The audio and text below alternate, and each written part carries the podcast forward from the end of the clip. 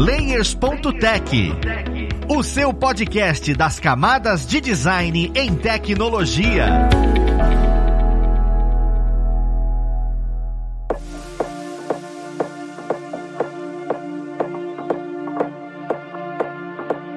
Olá, ouvintes! Eu sou o Luiz Lima, designer e professor aqui da plataforma Alura, e vamos para mais um Layers.tech, o seu podcast das camadas de design e tecnologia. No papo de hoje, nós vamos falar sobre Gestalt e semiótica, algo que você que estuda design, trabalha com design, ilustração, já deve ter ouvido falar. Se alguém te pergunta, dá aquele branco você fala, ih, diabos, o que que de fato é isso? Então é exatamente isso que nós vamos esclarecer nesse papo. Vamos lá para a conversa, entender quem vai ajudar a gente nele. Nós temos aqui hoje como convidado o Felipe Laborior. Você já conhece ele de alguns outros episódios. Ele que é designer e professor aqui na plataforma. Seja bem-vindo, Felipe. Fala, Luiz. Tudo bem? Obrigado aí pelo convite e vamos trocar essa ideia aí mais uma vez.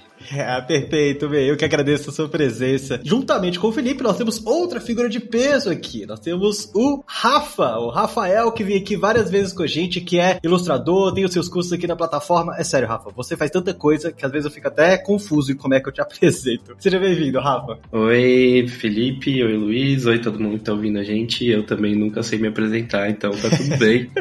faz parte, eu entendo como é que é isso, principalmente nesse segmento de artes visuais. Pessoal, a gente tá aqui para falar sobre esses dois temas, né? Eu coloquei esses dois temas juntos porque eu quero entender durante o papo como é que eles se conversam, se eles não se conversam, né? E a importância disso para dentro da área que a gente atua, essa área que é, que é, tão visual. E a gente sempre escuta essas palavras, principalmente quando estuda design, quando estuda ilustração, que é gestalt, semiótica. Eu queria de uma forma rápida entender na visão de vocês qual, qual seria a definição de gestalt e a definição de semiótica, pra gente poder separar as coisas e daí a gente continuar o papo. Bom, Luiz, eu acho que eu posso falar um pouco mais sobre a Gestalt. Ela nada mais é do que uma teoria da psicologia surgida na Alemanha, Alemanha, desculpa, que fala sobre como se dá a percepção visual, né? Ou seja, como que nós percebemos o mundo à nossa volta. E essa teoria ela parte de alguns princípios para como nós identificamos os objetos, né, que estão ao nosso redor. E aí tem as chamadas leis da Gestalt, né? E aí você tem leis como semelhança, proximidade, fechamento, unidade, tudo isso funciona, segundo eles dizem, ao mesmo tempo, as pessoas que criaram essa teoria, né, para que a gente entenda esses objetos. E isso, especificamente falando do design, do design visual, pelo menos, né, que é o design que eu tenho mais experiência, é explorado ou pode ser explorado pelas pessoas que trabalham com o design visual para justamente atingir o que é chamado de pregnância da forma, né, ou seja, uma comunicação com sucesso, né. São basicamente um conjunto de leis ou de princípios que, segundo essa teoria, regem a maneira como a gente observa o mundo. E, e dentro da semiótica, é, é, muito semelhante o conceito da semiótica para Gestalt? Eu acho até que o Rafa conhece bastante sobre semiótica. A Gestalt é uma, uma teoria que ela pega o todo no lugar do detalhe, né? Então a ideia é, é, sempre que a gente vai pegar o contexto geral e descartar o contexto dos detalhes. E a, a semiótica, ela não faz esse tipo de seleção. Então a semiótica é o estudo dos símbolos, né?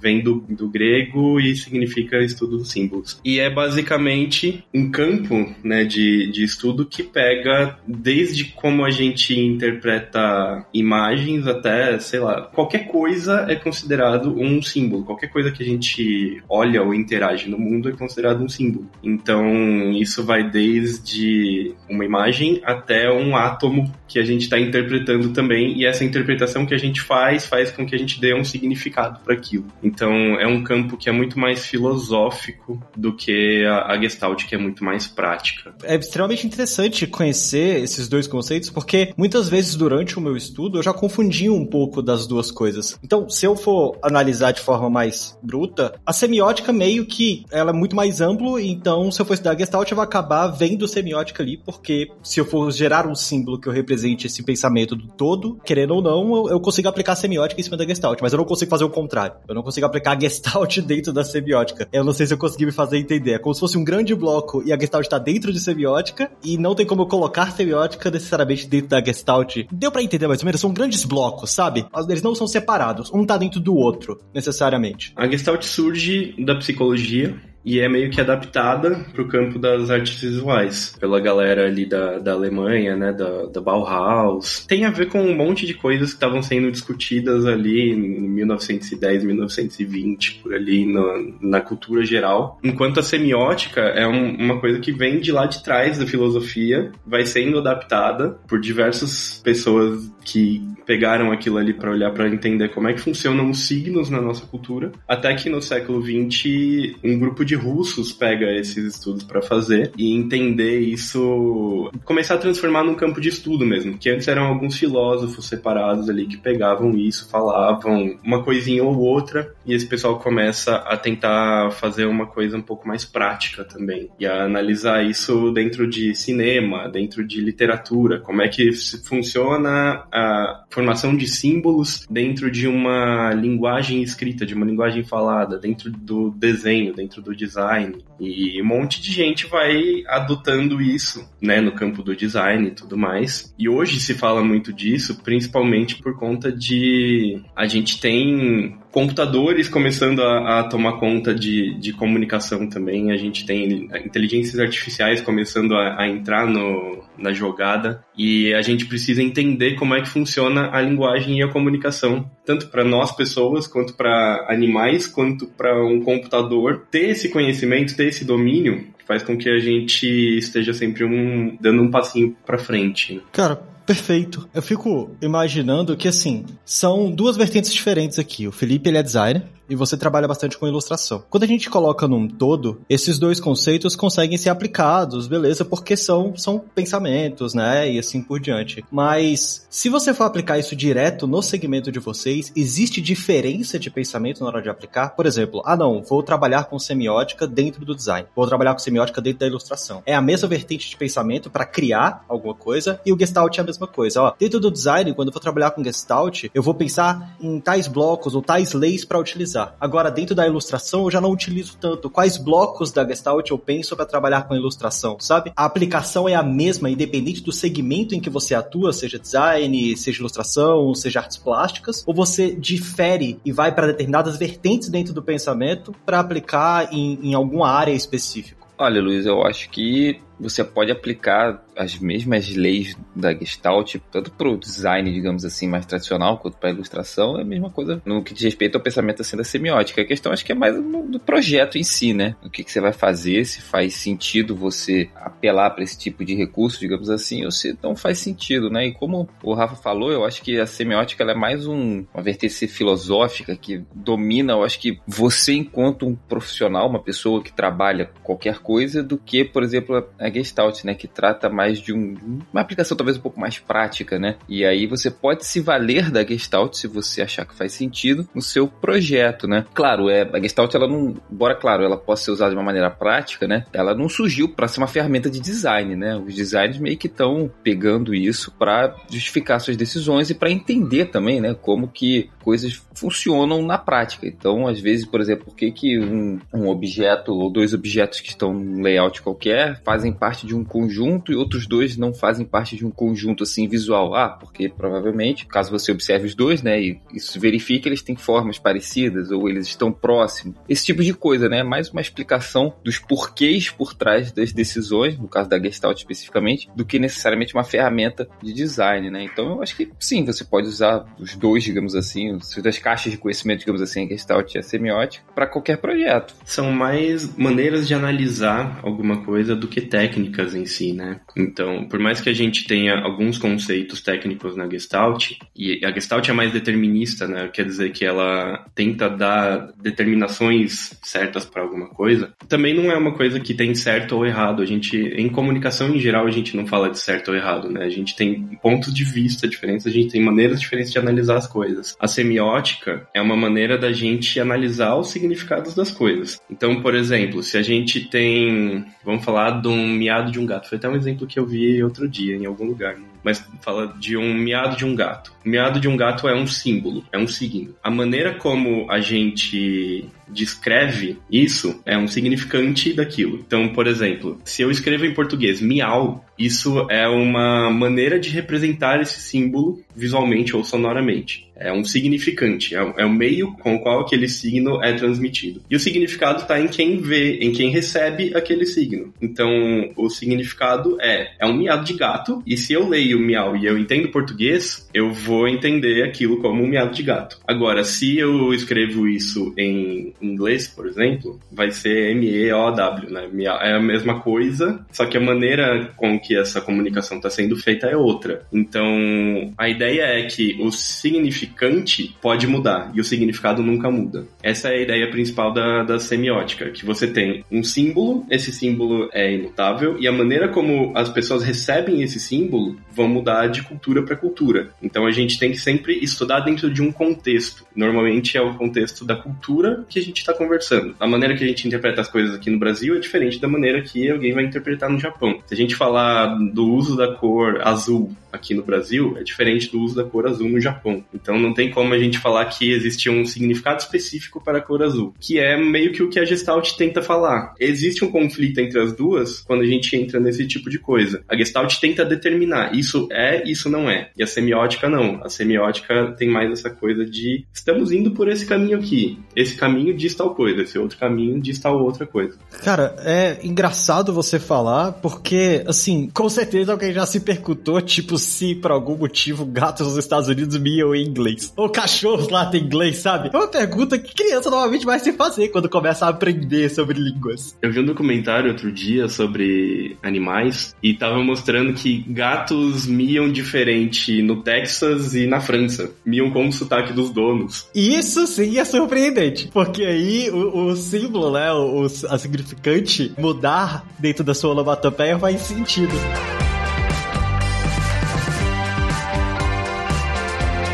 Coisa que você comentou aí é exatamente isso. A gente tem essa ideia de que o significado é o mesmo e a, coisa pode ser representada de uma maneira diferente. E essa ideia de símbolo, essa ideia de significado, eu fico me perguntando como é que a gente se mantém atualizado com relação a isso. Porque se é algo relacionado a significado, muitas mudanças acontecem de forma rápida. Usando a ilustração como referência, né? Os desenhos de 2010 possuem características completamente diferentes de cores, formas, até mesmo símbolos de 2000 a, a, distância entre 10 anos foi muito alta. De 2010 para 2020, a gente ainda consegue ver uma mesma característica, semelhança entre as coisas. Mas, cara, de 2000 para 2010, pesquisando, eu vi bem uma diferença muito alta. Isso também acontece muitas vezes no design, porque o design que antes era aquela coisa mais impressa, o digital tomou total conta, né? Como é que a gente se atualiza com relação a essa parte, sabe? De significado, como é que eu entendo melhor quando utilizar cada coisa? É um estudo mais físico que eu faço ou é mais percepção, é mais vivência? Porque é, é muito vago você olhar e falar, não, ó, entenda que, que você vai aplicar símbolos dessa forma, mas sendo que as coisas mudam muito rápido, não só de localidade, como também temporalidade. É, Luiz, eu acho que você tem que ficar ligado nas tendências, né? Acho que eu vejo dessa maneira, né? Principalmente no que diz respeito ao design, digamos assim, porque, como você falou, as coisas, as coisas têm uma temporalidade, né? Como o Rafa falou, por exemplo, sobre a cor, né? A gente é muito acostumado a quase que associar, por exemplo, sei lá, a cor verde à natureza ou a cor azul à água, mas você vê por vezes assim marcas e, enfim, até imagens da própria natureza que não necessariamente tem os dois tons, né? E, e essa questão, ela pode ser até por vezes uma tendência, mas não necessariamente ela é uma verdade em todos os lugares. Tipo, não necessariamente todas as pessoas vão ver a cor azul e associar diretamente à água, né? E marcas também, que às vezes não tem nada a ver com água, utilizam a cor azul, né? No que diz respeito a talvez identidade visual, isso que você falou da, do mundo digital tá influenciando o design é patente, né? Basta a gente ver, por exemplo, marcas, né? Quantos logos recentemente aí nos últimos, nesse período de 10 anos, por exemplo, que você falou, adotaram esse visual muito mais digital, né? Falando especificamente de tipografia, por exemplo. Google era uma marca que tinha uma tipografia com serifa. Hoje em dia, uma tipografia sem serifa. E a serifa, durante muito tempo, foi associada, ou é de alguma forma ainda, né? Que faz algum sentido, mas não necessariamente a natureza da tipografia, mas porque nós tomamos essas decisões como sendo algo de empresas mais sofisticadas ou mais tradicionais, né? Hoje em dia não tem mais muito a ver, né? Você vê essa digitalização nesse sentido de marcas que querem ficar com esse visual mais moderno, digamos assim, né? E aí é uma questão de tendência, a meu ver, né? De você ficar por dentro do que está acontecendo. Nesse sentido, tipografia ou só, mas a gente tem as próprias cores, a gente tem os, digamos, talvez aí modismos de representação que também acontecem bastante. Às vezes a gente ter, Rafa trabalha com ilustração diretamente, você tem às vezes uma, uma por exemplo, na ilustração mais associada ao design, né? Você tem às vezes alguns tipos de, de ilustrações, por exemplo, uma ilustração mais flat. Um tempo aí ficou aparecendo bastante em design, uma ilustração mais isométrica, né? É difícil a gente dizer exatamente quem vai determinar esse tipo de, de tendência, né? Mas se é que é alguém, né? Dificilmente vai ser uma pessoa específica. Você pode ter alguns formadores, talvez de opinião e tal. Mas eu acredito que é uma questão de você ficar por dentro, sabe? Você se informar é, em plataformas digitais, principalmente, né? Hoje em dia, que vão mostrar para você o que, que outras pessoas estão fazendo, né? Os trabalhos da vida real, como que estão acontecendo também. Cara, é perfeito você falando isso porque eu fico imaginando que se não acompanhar tendências, a gente acaba se perdendo um pouco no nosso próprio projeto. Eu fico imaginando quando eu criava, por exemplo, interfaces digitais e a quantidade de gradiente que eu usava e o que que isso significava no, naquele período, sabe? E eu acho engraçado porque existem alguns significados que mudam muito rápido, enquanto outros perduram e a gente continua utilizando. Eu fico imaginando se isso também acontece com a Gestalt. Não no quesito de, ah não, o seu ensinamento como é que a Gestalt funciona, porque eu entendo que a semiótica tem a ideia de símbolos. Então isso vem muito do humano e a gente muda com o tempo. Mas sim a questão de utilizar a Gestalt para proteger algum produto. Isso ainda é utilizado hoje. Existe uma tendência de começar a não utilizar das técnicas ou não utilizar do pensamento da Gestalt para proteger alguma coisa. Ele continua forte dentro da área do design e da ilustração. Por quê? Porque como era um pensamento e era uma visão, né, psicológica das coisas e é mais pautado, como o Rafa disse, pode ser que em algum momento seja mais fácil de alguém vir e falar, olha, não vale a pena usar, gente. Isso agora caiu por terra, sabe? O Rafa usou a referência comigo um tempo atrás, que é a mesma coisa de alguém vai estudar psicologia sempre ficar pautado nos estudos de Freud. As coisas evoluem, os estudos e os conceitos mudam. E eu queria entender se a Gestalt ainda é forte, se a gente estudar a Gestalt é uma coisa extremamente importante ainda, porque pelo visto a semiótica mantém-se. Como é que é essa visão de vocês com relação a, a esse pensamento, ao uso dessas técnicas e desse pensamento para a proteção do produto, para a proteção do que vocês criam? A semiótica, eu acho que é mais atual num sentido de ela procura entender mais o impacto cultural daquilo que a gente está produzindo. E tem muitos campos de estudo diferentes dentro da semiótica. Então, por exemplo, a Apple, quando lançou o iPhone, tinha aqueles ícones que eram esquiomórficos, né? Que é aquelas coisas que imitavam a realidade. Então, o íconezinho, sei lá, da música era um rádiozinho, sabe? Esse tipo de coisa. As texturas que tinha no, no celular eram texturas que remetiam à realidade. Aquela coisa de metal, coisa de tecido, né? Essas texturas que parecem, que convidam a gente a tocar naquilo. Isso é, tem tudo a ver com semiótica, a gente conversar sobre essas coisas. Assim como hoje a gente usa as coisas mais flats, porque também tem um motivo, porque a gente precisa de, de arquivos que sejam mais leves, que sejam mais rápidos de ler, que sejam mais, mais fáceis de consumir né? e de produzir também. Você cria um, um patamar ali de entrada, um nível de entrada para designers que é muito menor do que era na época ali dos primeiros iPhones. Então tudo isso tem a ver com a semiótica. Quando a gente fala da Gestalt, tem muito mais a ver com como a gente vai fazer. Se a distância entre um ícone e outro tá legal, se as relações de cor desses ícones estão legais, se as relações de tamanho estão interessantes, se os contrastes estão legais. É muito mais prático nesse sentido. Só que a gente está falando de uma teoria que é de 100 anos atrás, de mais de 100 anos atrás, né? Ou a gente tá falando de 100 anos ali, pelo menos, né? Então, qualquer coisa que a gente falar de estudo científico ou de estudo de comunicação de 100 anos atrás, já aconteceu muita coisa. E, né, muita água passou aí por baixo dessa ponte e a gente não pode mais ver com a mesma ingenuidade que via 100 anos atrás. Então, a gente não pode estudar da mesma maneira que era estudado naquele momento. Principalmente a gente pensando que grande parte dessas teorias de psicologia e de estudos de, de como é que a, as imagens imagens afetam no nosso psicológico são estudos que foram feitos na Alemanha num contexto do começo da Segunda Guerra ali. Tem muitas coisas éticas a respeito disso, inclusive, que são conversadas hoje, até de, de se a gente deve seguir essas coisas que essas pessoas que estavam dentro daquele contexto criaram, inventaram e estudaram. Então, acho que é mais por aí que a gente tem que sempre tomar muito cuidado, a gente tem que se atualizar o tempo inteiro e a gente tem que sempre procurar referências no, nos lugares que sejam de confiança.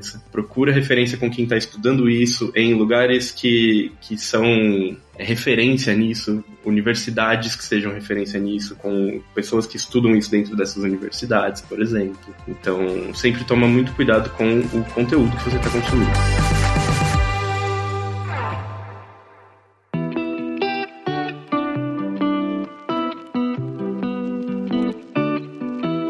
Acho legal porque é uma visão muito analítica de como seguir determinados estudos, né? Porque falando no conceito da psicologia, realmente é algo bem amplo. E dentro do design é se apropriar de um conceito né, que veio de outro campo para poder aplicar na solução de problemas de forma visual. Você consegue, Felipe, ver também, por exemplo, o que o Rafa falou é extremamente importante. Não sei se você, no que você consome hoje em dia, você vê esse movimento das pessoas que estudam design tendo esse, esse estudo consciente de, olha, Gestalt é, é isso, ponto. Ou existe um aprofundamento de como eu consigo trabalhar com isso, ele vê de maneira muito simples que é a aplicação da forma, como é que essa forma é aplicada, ou não existe muito, muito burburinho sobre isso, sabe, dentro da comunidade de design. Eu queria entender um pouquinho sua visão. Acho que existe um burburinho na medida similar a que o Rafa falou, no sentido de que hoje em dia as pessoas elas estão mais propensas a questionar as coisas, né? Ainda mais tratando-se assim de uma, de uma teoria da psicologia que, como ele falou, tem aí, quase 100 anos, né? Você anteriormente falou da Gestalt como talvez uma forma de defender o projeto. Pode ser, mas eu acho que, independentemente do que você vai utilizar até como argumento, né, para defender o seu projeto, o projeto, em última análise, ele tem que estar funcional, ele tem que estar bem acabado, né? Então, assim, a Gestalt é uma maneira de você pensar nisso, né? Agora, eu acho que não, você não pode dizer simplesmente assim, ah, essa solução tá dessa forma por causa de Gestalt, entendeu? Me parece uma, um tipo de argumentação que não funciona, sabe? É mais um pano de fundo, mais um argumento, mais algo que pode preencher o seu conhecimento para você ir tomando boas decisões, sabe? É que nem, por exemplo, proporção áurea, né? Como se você pegar um layout qualquer que você estiver fazendo fazendo, aplicar proporção áurea e como que num passe de mágica tá resolvido, tá bom só porque tem proporção áurea. Então você não vai fazer a mesma coisa com qualquer lei da Gestalt que seja, olha, isso aqui tá bom ou tomei essa decisão por causa da Gestalt, sabe? Eu acho que não é assim tão preto no branco. Eu acho que você se apropriar de conhecimento nunca é demais, né? Mas tendo noção de que tudo depende, né? No design, nas artes, acredito eu também, né? Você tem pouquíssimo, se é que você tem algum, assim, certo ou errado, né? Então, muito do que você faz faz, depende do que você está fazendo, para quem você está fazendo, entendeu? Depende da natureza do seu projeto. Então, por vezes, a natureza do seu projeto ela não demanda, talvez até um, uma legibilidade. A gente fala muito de legibilidade quando está falando, por exemplo, do layout de materiais textuais, de conteúdos que precisam ser lidos, né? Só que, por vezes, o projeto que você está fazendo, por algum motivo, que aí vai depender da natureza do projeto em si, não preza tanto pela legibilidade, sabe? Agora, isso tudo tem que ser feito de uma maneira consciente, isso tudo tem que ser feito com a noção para que que, serve, para quem é, né, e tudo mais. Então, eu vejo a Gestalt dessa maneira, como um artifício para você construir seu conhecimento e para você refletir sobre as suas decisões, mais do que necessariamente ser uma carta que você vai usar, tipo, é isso, tá, minha decisão foi por causa do Gestalt e pronto, essa é a minha justificativa, entendeu? Você tem que ter ferramentas na tua caixinha de ferramentas. Quanto mais você tiver, mais versátil você vai ser, mais habilitado para fazer aquilo você vai ser. Né? Sempre tomar decisões conscientes, eu acho que isso que é importante. A gente, como designer, a gente não só executa, e a gente vai executar cada vez menos. As inteligências artificiais estão aí para isso. O computador faz cada vez mais o, o, serviço braçal pra gente. O que vai sobrar pra gente é pensar sobre o que a gente está fazendo, como é que a gente está se comunicando. E por isso que é muito importante a gente ter esse embasamento teórico, a gente ir atrás dessa parte que por vezes parece mais chata do que executar de verdade, né? De desenhar, de criar, de fazer. E no fim das contas é bastante importante. É muito mais prático do que a gente pensa no fim das contas. No meu mundo, por exemplo, da ilustração. Se eu vou criar um personagem, existem regras que são trazidas a Gestalt e adaptadas a Gestalt que hoje a gente vê com um pouco mais de cuidado. Por exemplo, se você fizesse um personagem que usasse formas arredondadas, esse personagem ia ser considerado um personagem amigável. Se você usasse o personagem com formas pontudas, ia ser considerado um vilão, alguém vilanesco, alguém agressivo, porque formas pontudas agridem. Então, é esse tipo de, de coisa que a Gestalt tenta trazer, que é interessante. É legal a gente ter isso, né? A gente ter essa percepção de, ah, se a gente usa uma forma pontuda, a gente tá trazendo alguma coisa agressiva. Mas, ao mesmo tempo, hoje a gente sabe que não é exatamente isso, tem todo um contexto. Se você traz esse personagem triangular em outro contexto, ele pode não ser um vilão. Então, esse tipo de, de coisa, né? E, e que é, inclusive, muito fácil da gente cair em coisas preconceituosas. Por exemplo, fazer o personagem gordinho, desengonçado, porque ele é redondinho então ele tem que ser atrapalhado, ele tem que ser amigável.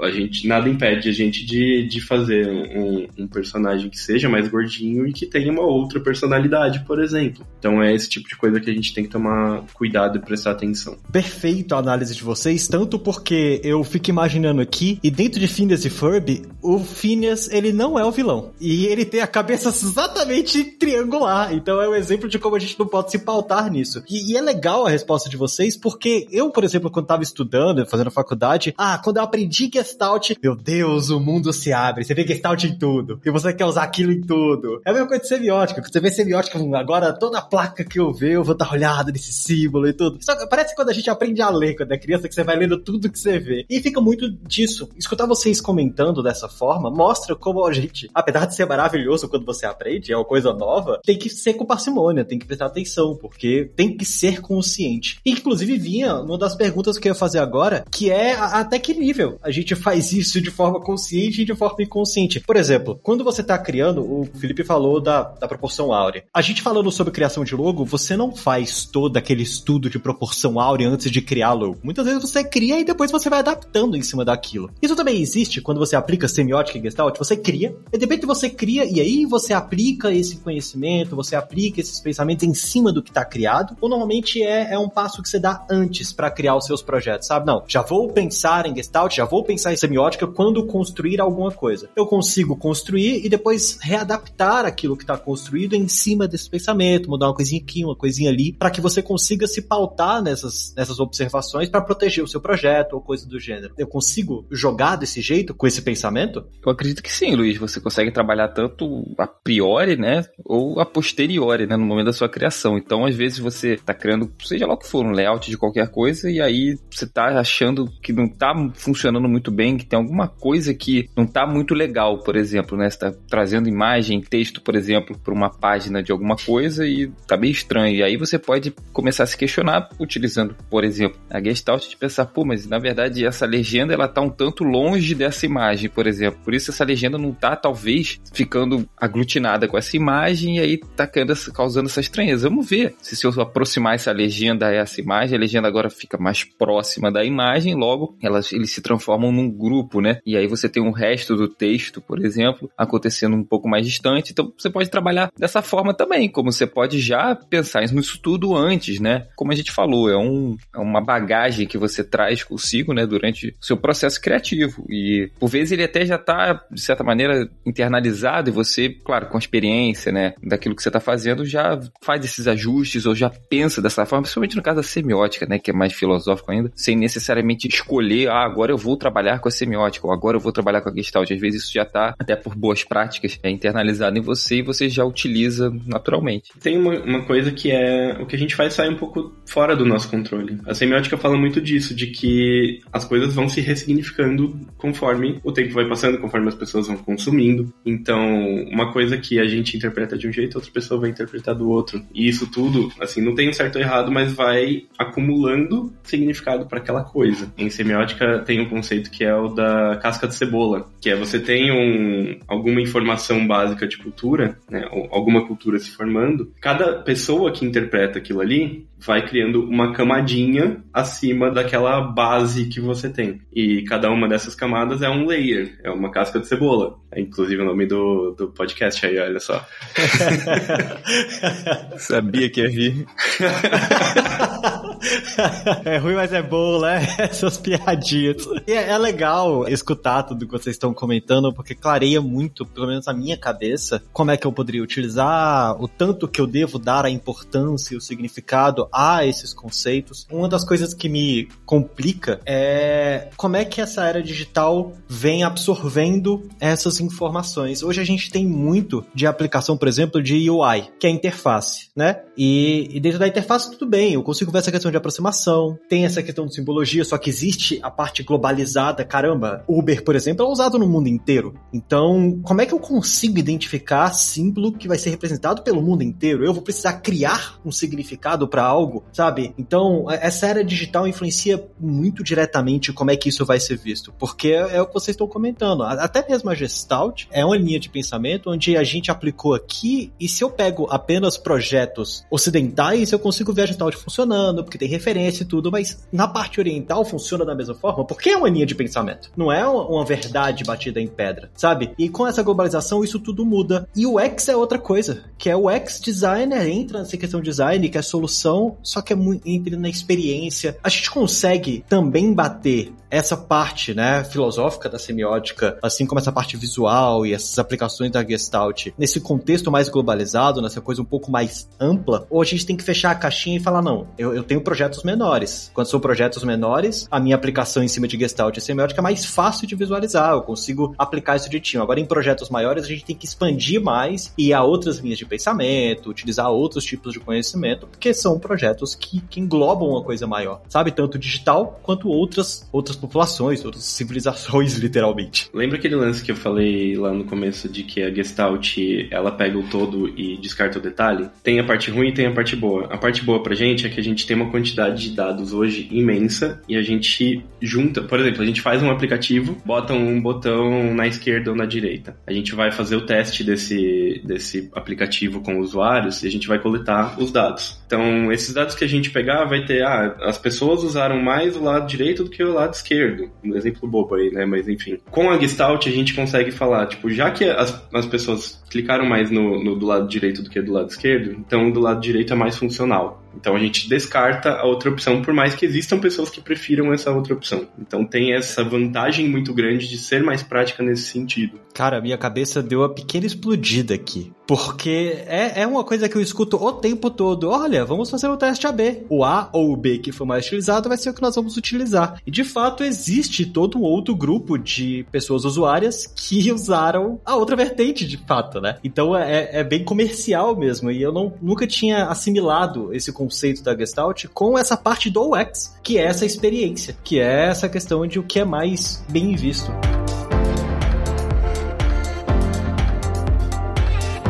Trazendo esse pensamento e exatamente como isso me deu esse mind blowing, vocês indicam alguma bibliografia específica para aprofundar nesse tema, para poder ter exatamente esses insights, sabe? Porque eu nunca tinha visto o pensamento dessa forma, assimilando a uma coisa tão distante do visual, que é o teste mesmo com pessoas, e às vezes a gente tem uma bibliografia mais, mais coesa para entender melhor esse pensamento, entender melhor esse movimento, facilita para a gente ter esses insights. O que vocês indicariam de estudo para dentro dessas duas desses dois temas que a gente está trazendo? Bom, sobre gestalt semiótica especificamente, eu não tenho um livro exato assim que vai te explicar o que é semiótica ou explicar o que é a gestalt, mas falando, por exemplo, sobre experiência do usuário, né, tem um livro que é muito clássico nesse sentido, talvez você já tenha ouvido falar, que é o Não Me Faça Pensar, né, do Steve Krug, que ele trata de uma maneira um pouco genérica, mas importante justamente é o que, que a pessoa que é usuária, seja lá do que for daquilo que você estiver fazendo, ela, ela quer de um modo geral, né? No sentido de você refletir sobre as decisões criativas que você vai tomar. Isso que o Rafa falou do botão ser na esquerda ou na direita, né? Do teste AB ou do design, digamos, universal, ele sempre vai ser, assim, de certa maneira, uma decisão arbitrária, né?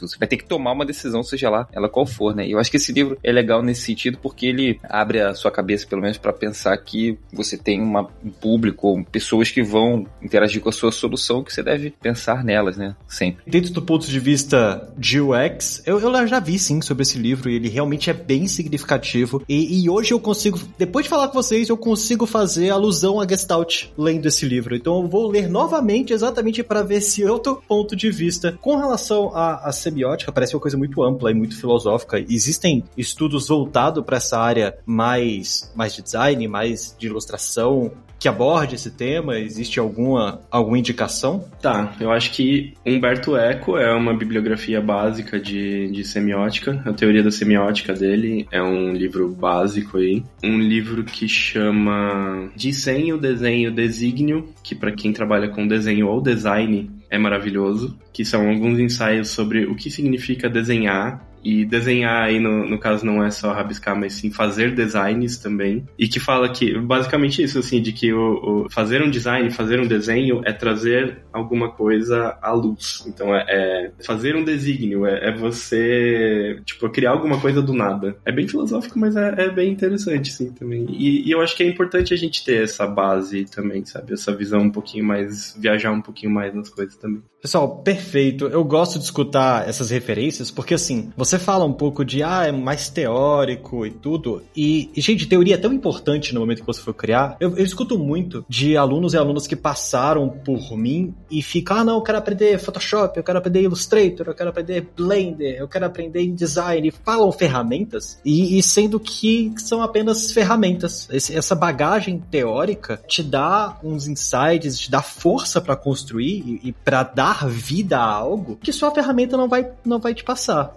pessoas. E, e eu acho que é aí que entra a parte importante de sim, gaste um tempo, se dedique para entender teoria, porque é a base. Você vai se pautar nisso para construir boas coisas através das ferramentas, através da prática. Não adianta ter sua prática, não seja como muitas vezes eu sou, um pato. Tem muito disso, isso é bem importante de a gente entender e dar algum passo.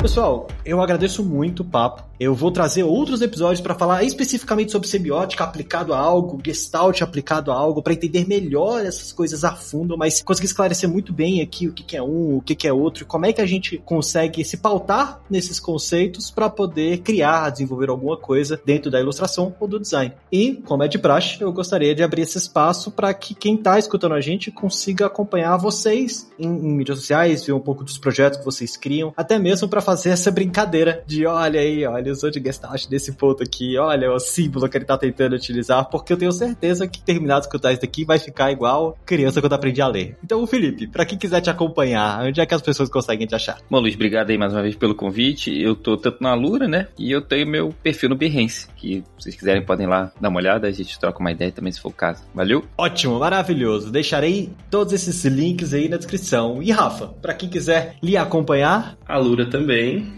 meus cursos na Lura, vocês são sempre bem-vindos por lá. E nas redes sociais eu não sou muito participativo, mas arroba Rafa, underline Nunes, underline Rafa é meu Instagram. Ótimo. Então, se vocês quiserem pegar referências, olhar um pouco do projeto de ambos, está aí para que vocês consigam acompanhar. Pessoal, mais uma vez obrigado. Obrigado a vocês ouvintes que estão aqui com a gente até este momento. E lembrando para que você dê aquela sua avaliação no seu agregador favorito, tá? Espero que esse papo tenha elucidado um pouco mais sobre Gestalt, um pouco mais sobre semiótica e como esses assuntos são pertinentes até hoje mediante o processo criativo, seja ilustração, design, artes visuais como um todo. É isso. Nós vamos ficando por aqui. Um abraço e até o próximo Layers.tech. Fui!